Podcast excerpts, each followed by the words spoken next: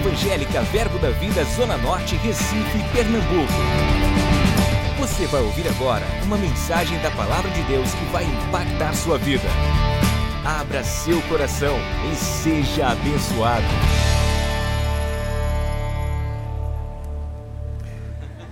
É curioso, né? A gente se acostuma tanto a fazer certas coisas e a gente nem se dá conta, às vezes, daquilo que a gente está fazendo. Eu já me vi, por exemplo, de máscara dentro de casa sem perceber que eu estava fazendo aquilo. É muito curioso como o hábito muitas vezes rege a gente.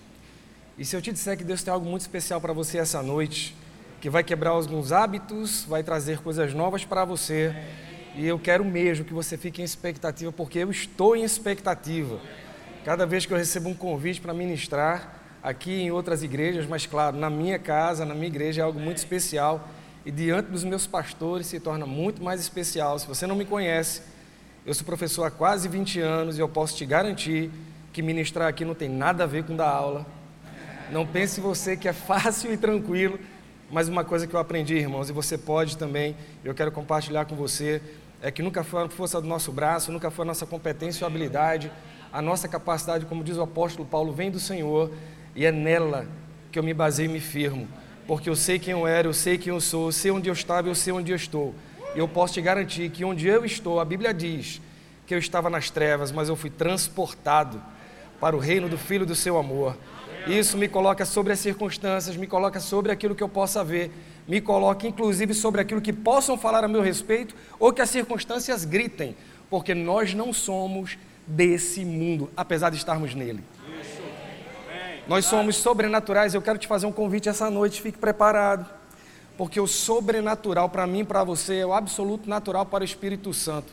Eu não sei sinceramente quais são os seus grandes alvos, os seus grandes desejos, mas eu posso te garantir uma coisa: o Espírito que habita em você, ele pode fazer infinitamente mais daquilo que você deseja.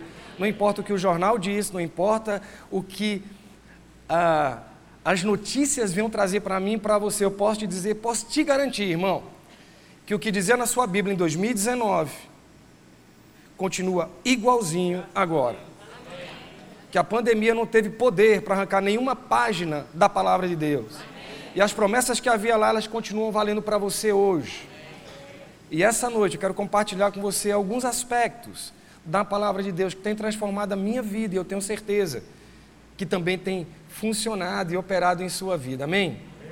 Uma coisa que eu tenho, que eu acho sensacional, e eu queria só avisar a mídia que a minha Bíblia aqui é NVI, tá? Eu vou ficar olhando aqui, acompanhando a palavra.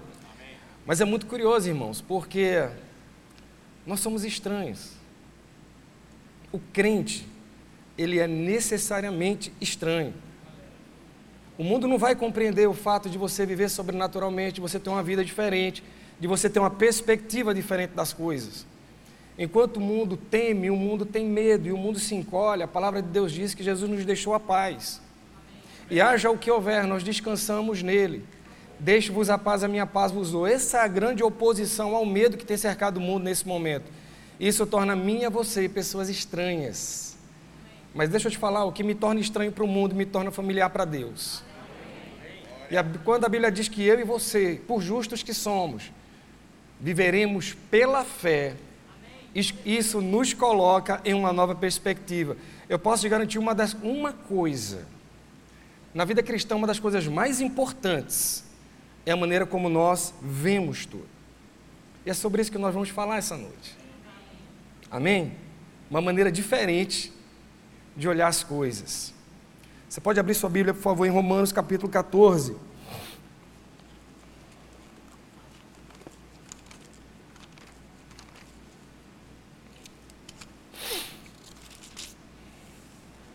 Você conhece essa passagem, você conhece muito essa passagem.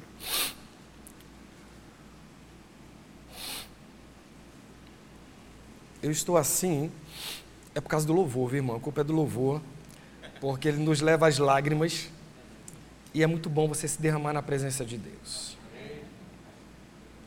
Eu vou te falar uma coisa: a vida cristã é também vir para a igreja. É muito importante estar na igreja.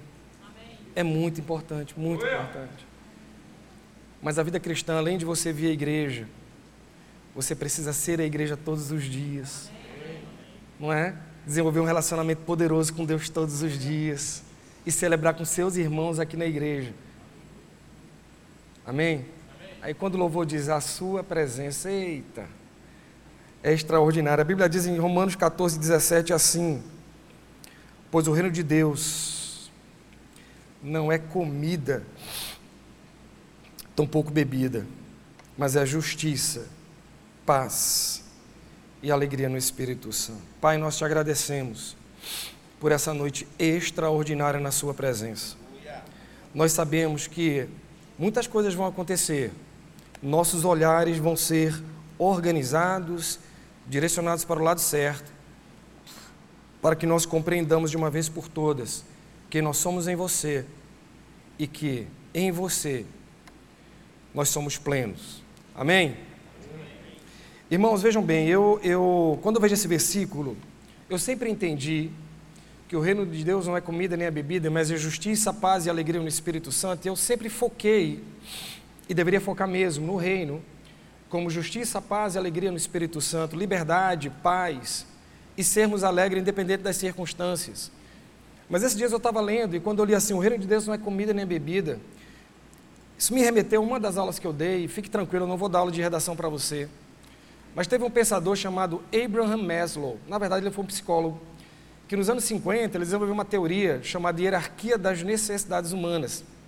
E ele estabeleceu uma coisa que eu acho interessante, eu acho que esse cara era crente. Abraham, me lembro, eu acho que ele era crente. E ele falou uma coisa interessante, ele falou assim, olha, independente da pessoa, do local onde ela viva, da classe social a que pertença, da sua etnia, independente, todas as pessoas têm as mesmas necessidades em hierarquia em hierarquia. Por exemplo, eu não sei qual a sua profissão, eu não sei o que você deseja, se você quer uma casa maravilhosa, se você quer comprar um apartamento dos seus sonhos ou uma lancha, ou se você quer passar em medicina, eu não sei. Mas eu sei que as primeiras necessidades que eu e você temos, ele chama de necessidades fisiológicas. Nós precisamos dormir, nós precisamos comer, nós precisamos beber. Você entende isso? Você entende que não importam os seus planos, se você não estiver bem alimentado, se você não dormir, tomar água, não adianta, você não vai passar no vestibular. Você não vai comprar um carro se você não estiver bem alimentado. E eu achei tão interessante quando eu li esse versículo, eu estava pensando sobre isso. Quando a Bíblia diz, olha, o reino de Deus não é comida nem é bebida, não quer dizer que Deus não vai prover para você, Ele é provedor. O que Deus está dizendo aqui é que não é só isso. Eu e você, eu já ouvi várias vezes, as pessoas dando graças a Deus, porque passaram vivas pela pandemia. Deixa eu te contar uma coisa: você não é um sobrevivente.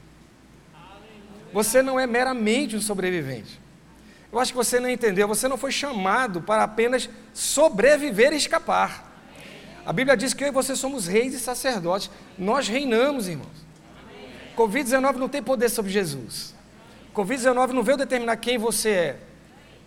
Então, quando a Bíblia diz assim, olha, o reino de Deus não é comida nem é bebida, mas ele é justiça, paz e alegria no Espírito Santo, que Deus está dizendo para mim e para você nessa noite.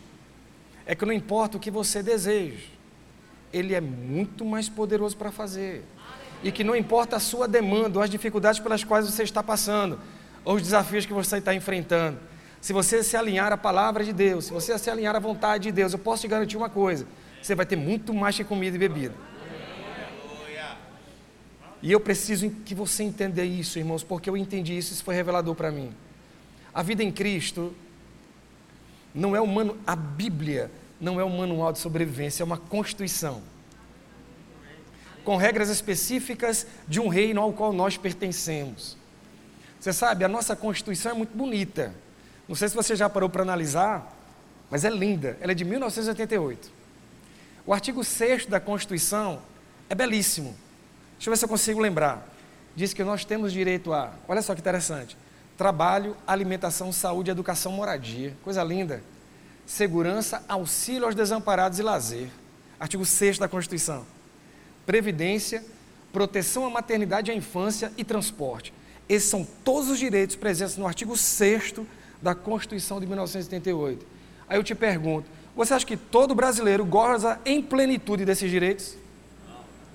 Você concorda que esses direitos que estão na Constituição, na prática, eles são mera teoria?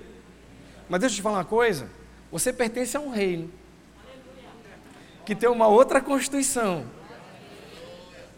que é diferente. Porque a Constituição de 88 é curiosa, porque eu e você dependemos de homens, autoridades, que a coloquem em prática ou não.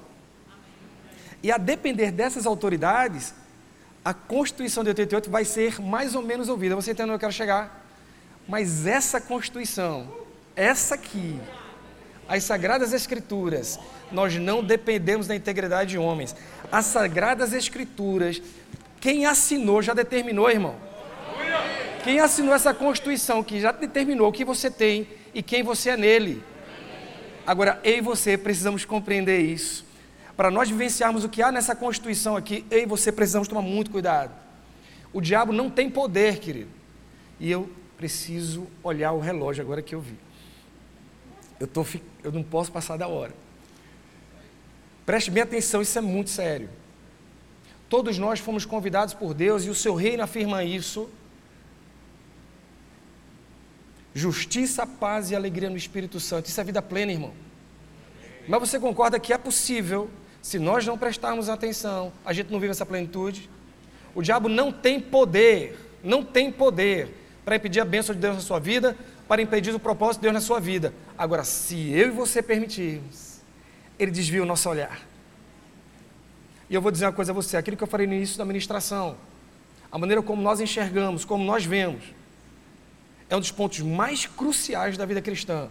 Eu volto a dizer, o diabo não pode impedir o operar de Deus na sua vida. Mas você precisa compreender que há uma constituição e você precisa ter um relacionamento íntimo e profundo com a palavra. É, é, é, muito interessante, querido. É muito interessante. Você vai ver várias experiências na Bíblia, várias, várias, nas quais a gente percebe pessoas sendo escravizadas porque simplesmente não olhavam para onde deveriam olhar. Marcos capítulo 4. A Bíblia fala de uma tempestade. E eu vou te dizer, foi água foi água, que a Bíblia diz que o barco estava afundando, mas ao mesmo tempo, quando aqueles homens buscam Jesus e falam: Olha, Senhor, você não se importa que nós vamos morrer? É muito interessante, porque a Bíblia diz que Jesus repousava sobre uma almofada.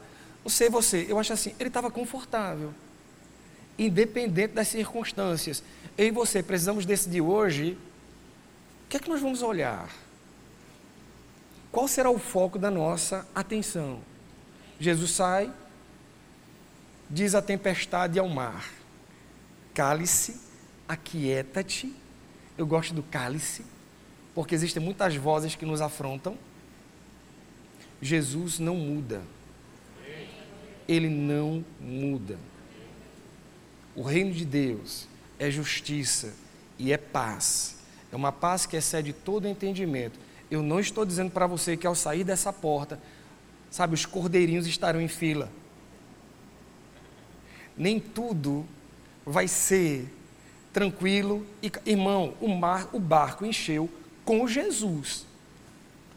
Você não quer, você quer dizer assim, mas Eduardo, você não sabe. Eu tenho enfrentado tantas dificuldades. Pois é, irmão. A grande questão é se eu e você vamos só prestar atenção nas dificuldades ou se nós vamos compreender que pertencemos a um reino e vamos olhar com olhos do Espírito. Você entende o que eu estou dizendo? Aí você vai dizer assim: ah, eu preciso crescer. Vá para a palavra, irmão. Eu vou dizer uma coisa a você: eu não sei qual a luta que você passa, eu não sei as dificuldades que você enfrenta, mas elas não serão vencidas longe dessa palavra. E se você não está disposto a mergulhar nisso aqui, a compreender a palavra, quem você é nele e o que te pertence em Jesus, sinto dizer, vai ser bem mais complicado para você, talvez impossível. Agora, se você entender que o que você precisa está aqui, nas Escrituras Sagradas, você vai começar a entender que existe uma vida extraordinária em Cristo. Extraordinária. João capítulo 5, o tanque de Betesda, eu acho essa história sensacional, irmão. Sensacional. Bíblia fala que havia um homem ali, quantos anos? Quem lembra? Desculpa, penso que eu estou em aula. quantos anos? Alguém lembra? 38 anos. Você sabe, eu estava vendo o Discovery, eu achei tão interessante aquela matéria dizendo que no Império Romano, eh, as crianças que nasciam ah, com alguma deficiência física, o governo autorizava que as mães as afogassem em baldes. Isso tem a ver, filosoficamente, com ética utilitarista. A pessoa só presta de acordo com aquilo que ela produz. Então, o Império Romano queria dominar, olha, nasceu deficiente, afoga. As mães que não afogavam, não tinham coragem, jogavam as crianças fora, soltavam no rio. Tanque de Betesda que era cheio de paralíticos, cheio de deficientes, esse tanque era um tanque de sobreviventes. Você entende? Aquelas pessoas que estavam ali sobreviveram a uma luta muito grande. Jesus chega e diz assim: ó, a Bíblia diz que Jesus chega para aquele homem e ele fala assim: Você quer ser curado? E aquele homem começa a dar uma resposta longa, dizendo: Olha, não há ninguém que me leve, porque tem um anjo que agita as águas, mas ninguém me leva para lá. Irmãos, era uma pergunta de sim ou não. Você quer ser curado? Aquele homem foi incapaz de ver Deus em pé na frente dele, porque ele estava absolutamente focado em duas coisas: na circunstância a qual ele estava, que ele estava vivendo, e muito possivelmente a um passado, porque 38 anos, vamos combinar, é muito tempo. E é muito tempo permanecendo, sofrendo, permanecendo como escravo. E olha, eu vou te dizer uma coisa: só Jesus, só Jesus, para libertar você. Você pode abrir sua Bíblia em Gálatas, capítulo 5.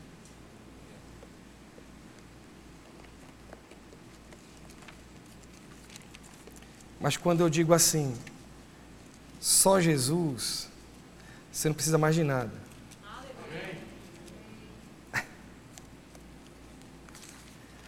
Gálatas capítulo 5.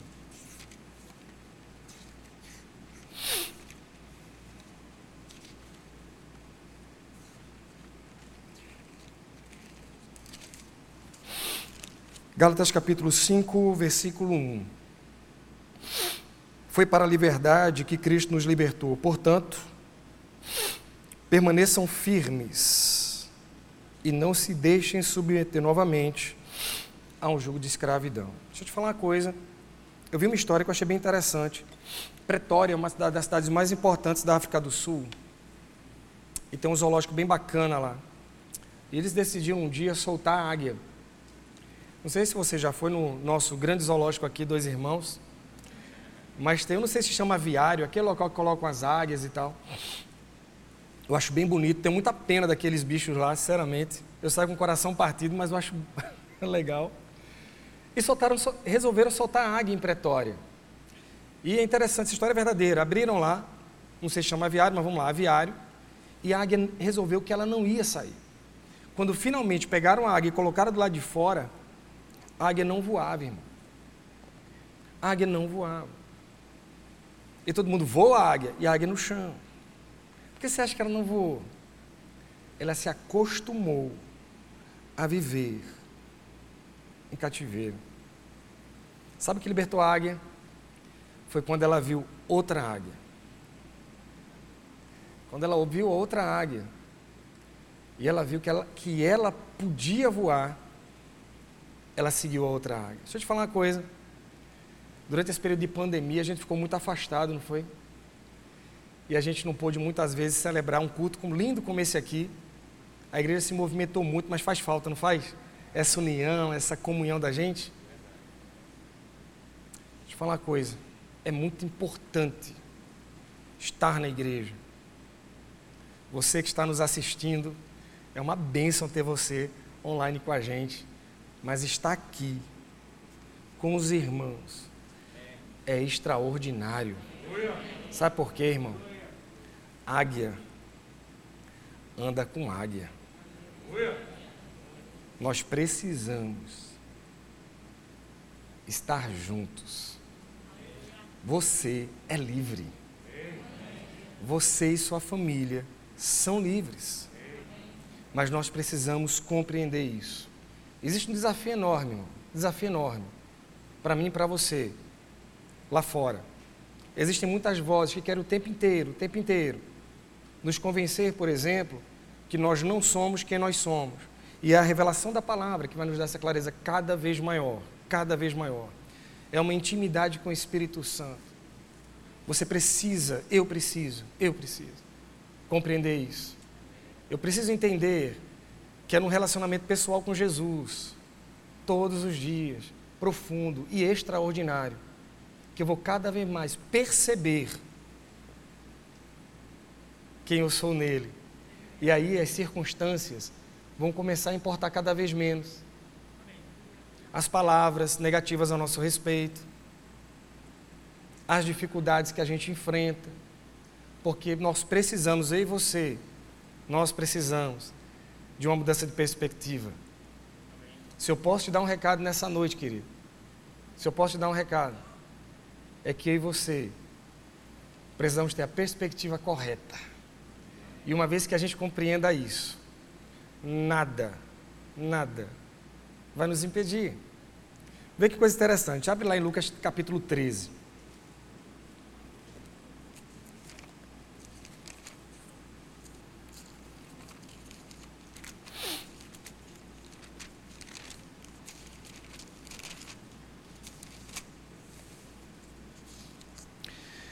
Versículo 10, Lucas 13, versículo 10.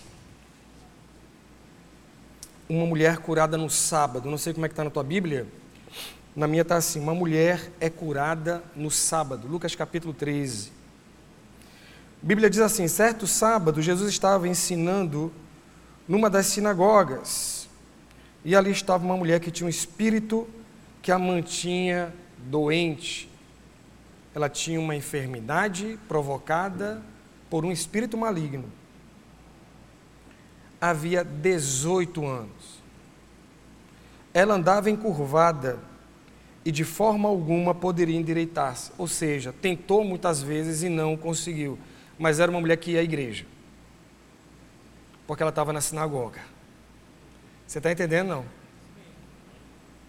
Ao vê-la, Jesus chamou. Aqui tem algo interessante, porque as mulheres ficavam lá atrás, elas não ficavam na frente, ficavam os homens na frente. Mas Jesus a viu.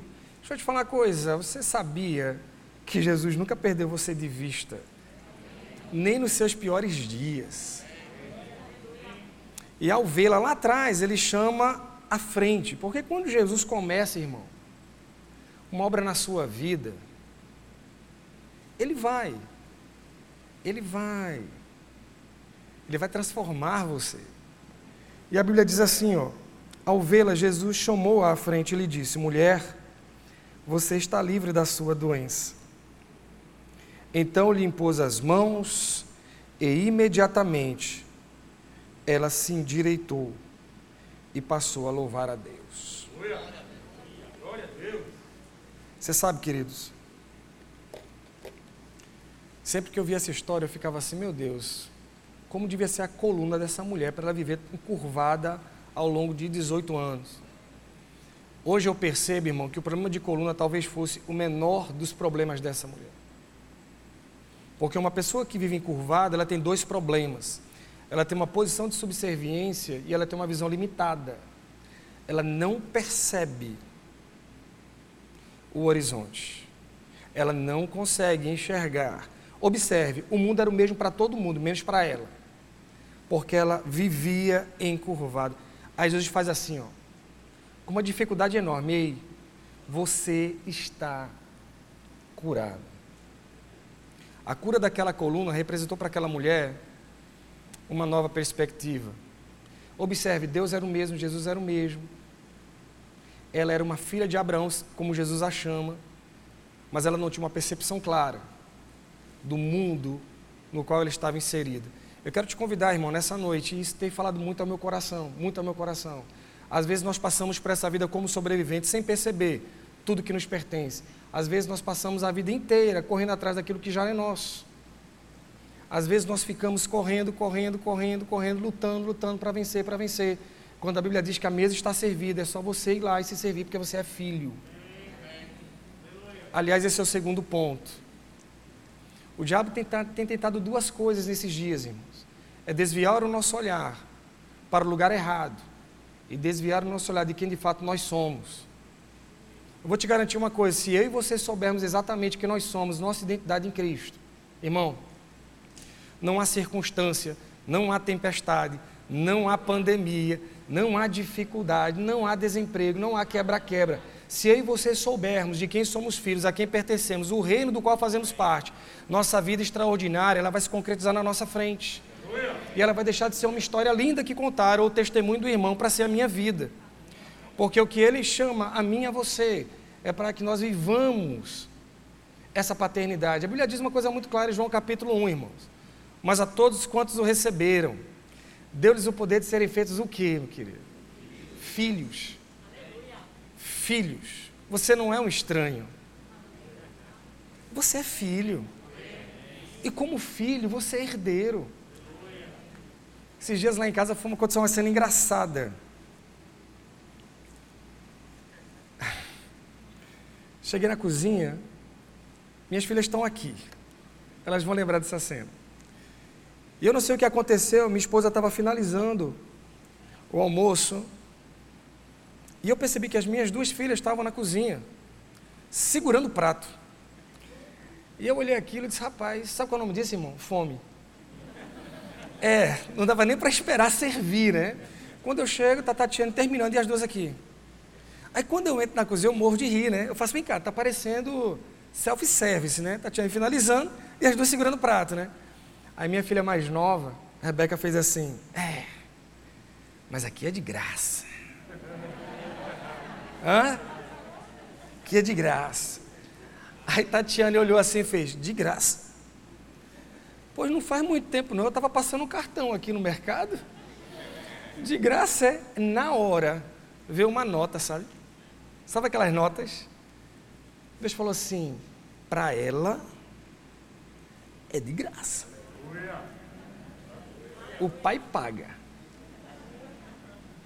Mas para ela é de graça.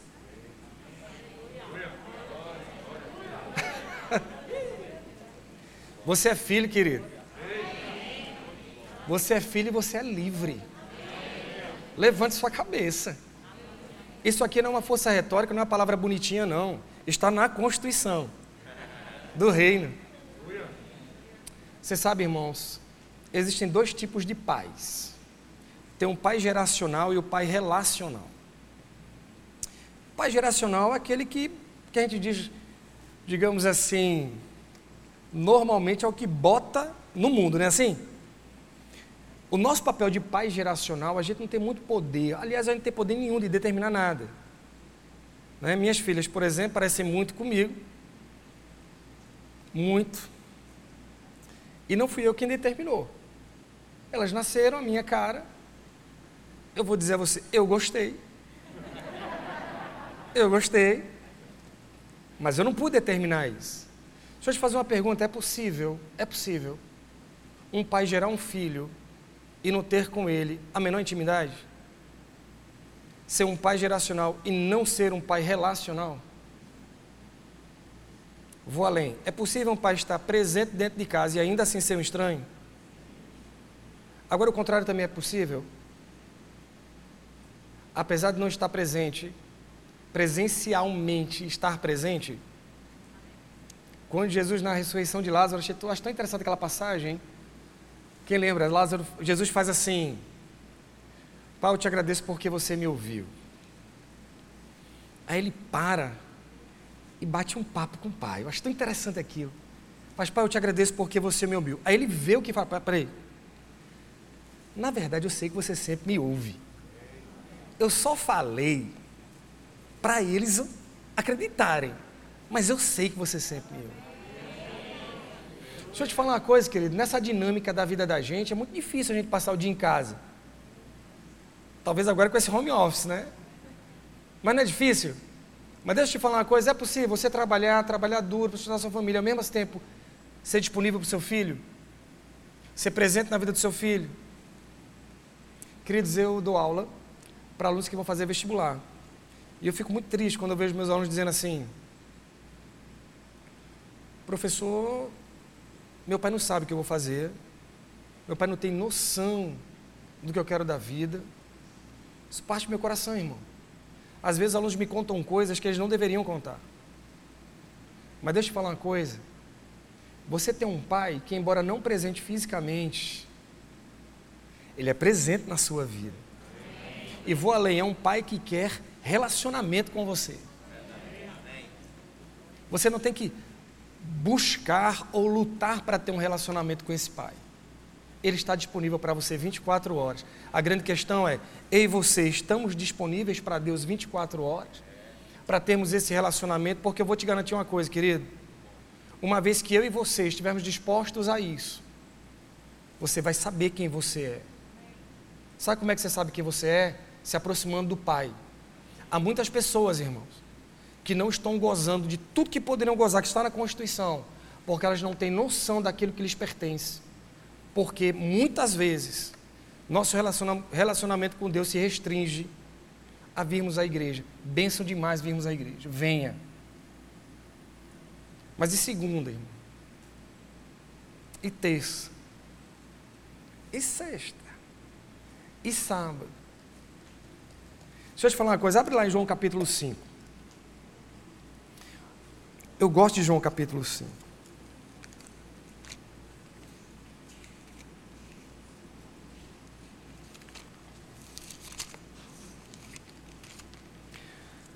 Tem a cura junto ao tanque de Betesda.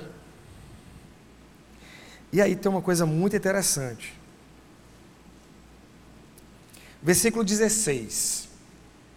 Jesus opera a cura num sábado e gera a revolta de todo mundo, igualzinho aquela senhora que estava curvada.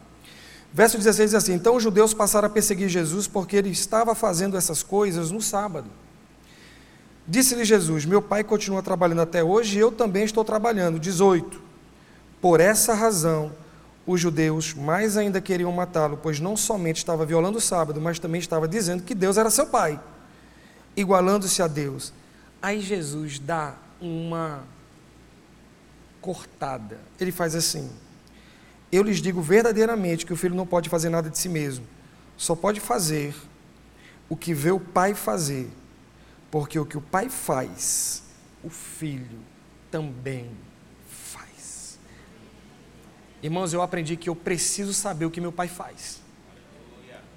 Eu preciso. Eu preciso todos os dias estar com ele eu preciso ler a palavra. Agora eu posso te garantir uma coisa: muita coisa aparece para desviar meu olhar. Muita coisa. Muita coisa. Uma aluna chegou para mim esses dias, eu falando assim: vocês precisam ler. Vocês têm que ler. Ler textos de qualidade, ler os clássicos, porque eu sou de redação. Aí eu fazia assim: você só pode entregar o que você tem. Como é que você vai fazer uma redação de 30 linhas se você não tem que entregar? Aí uma aluna falou assim: mas Edu, cara, como? Eu trabalho, eu estudo de sete da manhã às nove da noite. Como é que eu vou achar tempo para ler? Fiz, beleza. Me fala do TikTok. Hã? Aí dois alunos na frente mais espivitados, puxou o celular fez, deixa eu ver quanto tempo eu passei semana passada no YouTube. 32 horas. Aí a menina do lado fez, deixa eu ver o Instagram, porque essas redes sociais indicam. Ela falou assim, eu passei 22 horas. Aí na hora que terminou aquilo, eu olhei e fiz. Tá vendo que a gente consegue tempo? Você já pensou se você, falei para ela, se você passasse 22 horas lendo coisas boas, sair por cima ou não? Sair, não sair? Sair bem. Não foi? Ah, mas vem a segunda parte. Porque o Espírito Santo, ele sempre nos ensina alguma coisa. Aí Deus perguntou para mim: Semana passada você passou 32 horas lendo a Bíblia?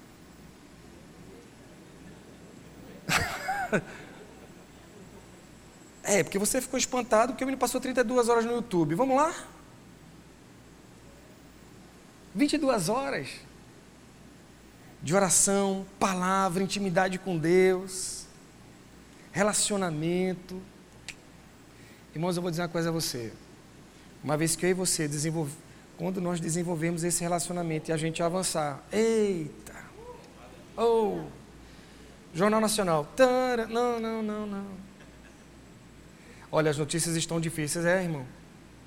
Glória a Deus, que eu pertenço a um reino sobrenatural que eu tenho um pai que trabalha em meu favor, que me ajuda, um pai que opera maravilhas a meu respeito e que nunca, nunca me perdeu de vista. Nunca. Você sabe, a gente avança numa vida espiritual com Deus em intimidade. E a gente cresce cada vez mais. E eu acho isso, irmão, sinceramente extraordinário. Essa é a graça da vida em Cristo é nós entendermos que a nossa vida com Ele não é uma vida natural, não é uma vida segundo o que a gente sente, não. É a gente entender que a nossa identidade, valor e propósito estão guardados naquilo que Ele fez por um dia, um dia por nós. É entender que eu e você não respondemos mais naturalmente às coisas, porque não foi para isso que nós fomos chamados. Porque se eu e você reagirmos exatamente como nós reagimos quando não tínhamos Jesus, nós vamos ter um grave problema, irmão. Eu posso, eu volto a dizer, dificuldades vêm.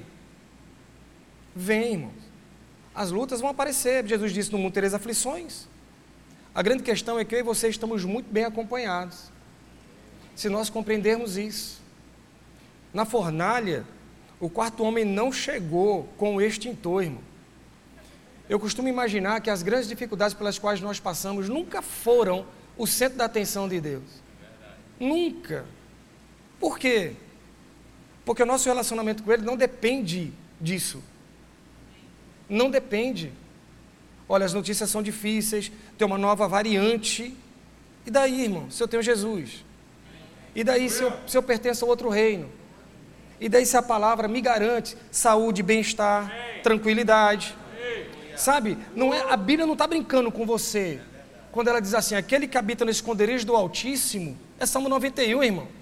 Não é para a gente abrir em casa. Olha, vou deixar aberto no Salmo 91. Ele tem que ser vida na sua vida como tem sido na minha. Agora eu posso te garantir: as lutas vêm, vêm. Mas a grande questão é como é que nós vamos fluir por elas. Como é que nós vamos vencer e aprender com elas. Você sabe uma coisa que eu tenho aprendido, querido? Presta bem atenção, que isso aqui foi uma grande lição que Deus me deu. Foi sobre provas. As provas não são para mostrar para Deus quem eu sou. Ele já sabe quem eu sou. A prova é para mostrar para mim o ponto no qual eu me encontro. Me perguntaram esses dias, um aluno veio falar comigo e disse assim: professor, meu chateado, como é que eu faço para melhorar minha nota? Eu, quero, eu não consigo passar dessa nota, Eduardo. Aí eu peguei, virei a página, a folha, disse: vamos olhar. Se você nunca fez redação por Enem, são cinco competências. Não vou te ensinar, fica tranquilo, tá? Você não vai fazer redação, não. Mas cada competência é uma área. Quando eu olhei, eu fiz, olha as notas mais baixas. Ele fez, é aqui e aqui. Eu disse, pronto, você acaba de saber que você tem que melhorar. Você tem que começar a perceber que todos nós estamos num processo de aprendizado, crescimento, amadurecimento e avanço. Sabe o que eu percebo às vezes? Nós não temos que perdoar. Quem aqui sabe disso? E a vida cristã tem que perdoar, viu? E se você não perdoa, resolve isso hoje. Porque fecha portas. Não é assim? Isso é sério. Ah, mas eu não gosto do irmão. Irmão, você não vai para o céu? Irmão também. Vai desviar? É? melhor resolver aqui. Concorda comigo? Tem que perdoar. Às vezes é mais fácil, às vezes é mais difícil. Não é assim? Entregue, irmão. Entregue. Perdoe. Mas sabe o que eu já percebi? Que às vezes eu perdoo mais facilmente os outros que a mim mesmo. Não seja o seu próprio professor, aplique a prova, se reprove e morra. Ele não desistiu de você. Ele nunca. Olha, se você guardar só isso aqui, ele nunca desistiu de você. Uma das passagens da Bíblia que eu mais gosto, irmãos, é João capítulo 20, a partir do 19. Jesus ressuscitou, a Bíblia diz que os discípulos estavam com medo, foram? Com medo, Jesus aparece. O que é que ele diz? Pai seja convosco. E os discípulos atônitos, a Jesus faz, ó, aqui está meu braço, aqui está meu lado, não é assim? Isso. Jesus prova, olha, sou eu mesmo. Aí Jesus diz uma segunda vez, ei, paz seja convosco.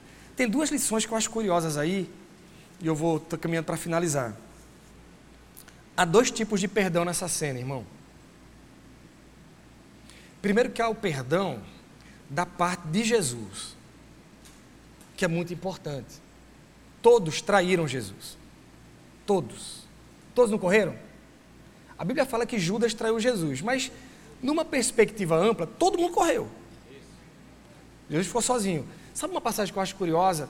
Eu já li muito, já vi muito na igreja, na hora da ceia. A Bíblia não fala assim, porque na noite em que foi traído. Não é assim? E um dia desses eu estava lendo a Bíblia e quando eu li assim, na noite em que foi traído, isso é uma adjunta adverbial de tempo.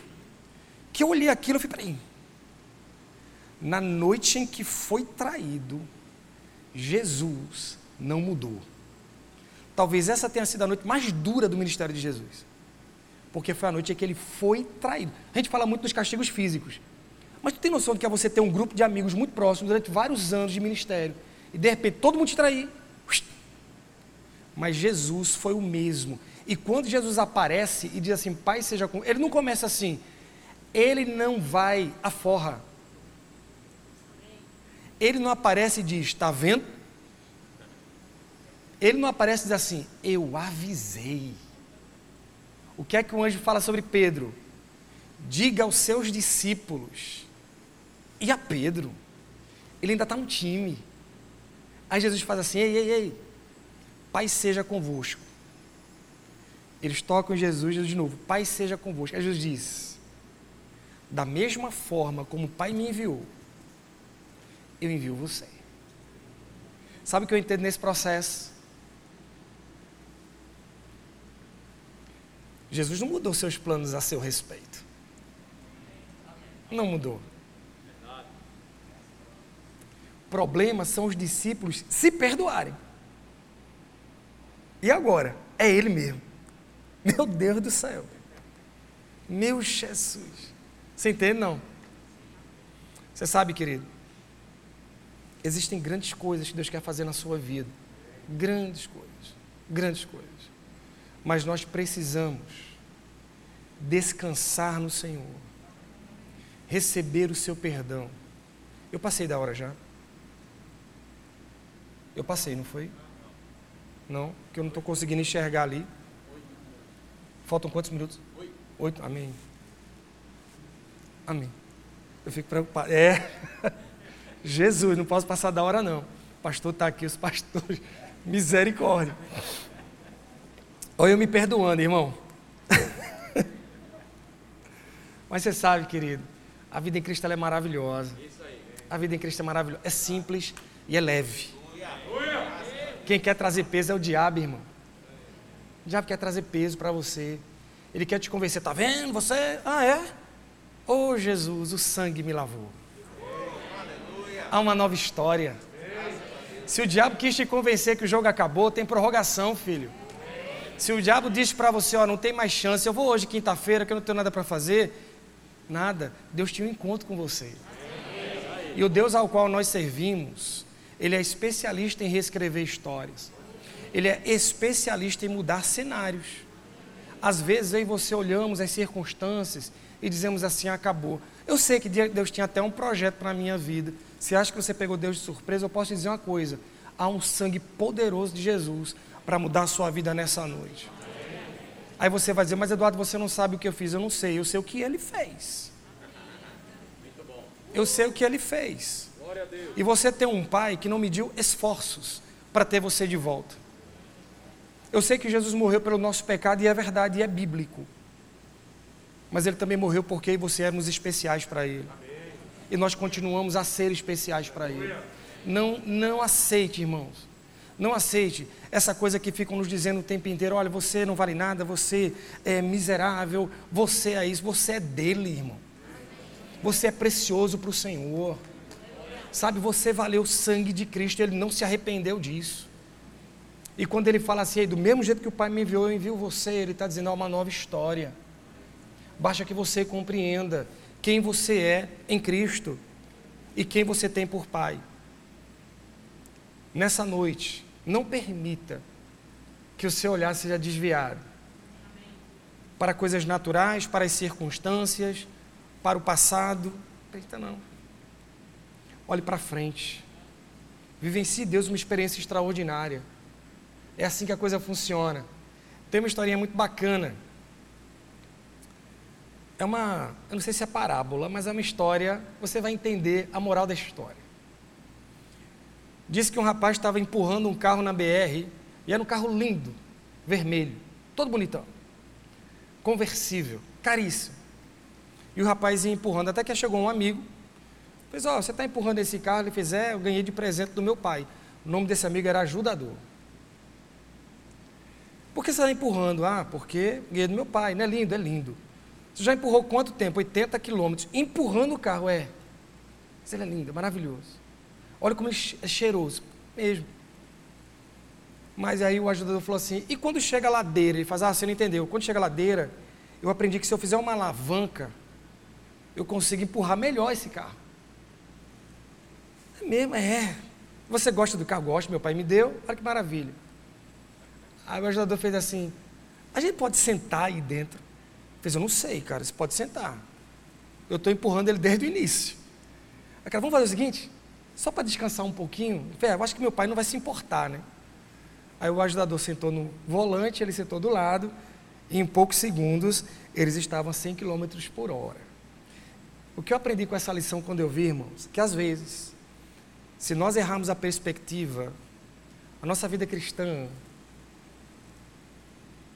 vai ser dura, vai ser difícil, vai ser aquela coisa. Quando eu entendo que eu sou dele, ele é meu, que eu posso ter um relacionamento pessoal com Cristo, que o Espírito que habita em mim, ele vai me alegrar independente das circunstâncias, que eu não preciso ceder aos maus pensamentos, eu posso definir aquilo que eu penso. Mas Eduardo, você pode impedir os maus pensamentos? Olha, pode até passar, mas a hora que eu começar a declarar, Eu nunca. A Bíblia não diz que trevas vencem a luz. Eu não sei quem foi a primeira pessoa a chegar aqui, mas com certeza estava tudo escuro. Quando acendeu a luz, as trevas saem, irmãos. Eu e você fomos chamados à luz. Fomos chamados a uma vida extraordinária, a uma vida extraordinária. Eu e você só precisamos adequar a nossa perspectiva, olhar para o lado certo entender quem nós somos em Cristo e viver uma vida extraordinária. Eu não sei as experiências pelas quais você tem passado ou as lutas, e eu não estou aqui para negar nenhuma delas. Mas eu posso te garantir que uma vez em Cristo, tudo fica leve, porque o fardo dele é leve. Sabe, irmãos, igreja não é clube. Igreja é corpo. É o corpo de Cristo. E a palavra de Deus, a sua constituição, garante que você é mais que vencedor. Não há possibilidade de você perder se você compreender que as Escrituras sagradas são a constituição do reino ao qual você pertence. Amém? Posso orar por você? Pode fechar os olhos. Pai, eu te agradeço por essa noite extraordinária. Te agradeço pelo Espírito Santo que habita em nós. E eu declaro sobre a vida de cada irmão meu uma unção cada vez mais crescente do teu Espírito, uma manifestação gloriosa do reino de Deus em todas as famílias dessa igreja, na vida de todas as pessoas que estão nos assistindo, Senhor. Eu declaro libertação, eu declaro liberdade, eu declaro, Senhor, em nome de Jesus, uma nova vida em Cristo. Eu declaro uma nova história, Senhor. O jogo não acabou, o jogo não acabou, o jogo não acabou. Há muito mais em você. Há uma vida extraordinária na Sua presença. Há uma vida extraordinária, Senhor, na Sua presença. Eu declaro em nome de Jesus famílias libertas, famílias salvas, cheias do Espírito Santo e da graça, cheias da unção do Espírito muito obrigado, Senhor, em nome de Jesus. Pastor, obrigado pela honra, viu? Uma grande honra, é uma honra servir meus irmãos, servir a igreja. E eu fico muito feliz. Cada vez que eu venho aqui, eu venho numa seriedade muito grande. Eu sei o peso que tem essa igreja, esse púlpito. E eu agradeço demais. É uma honra realmente muito grande. Deus abençoe. Muito obrigado.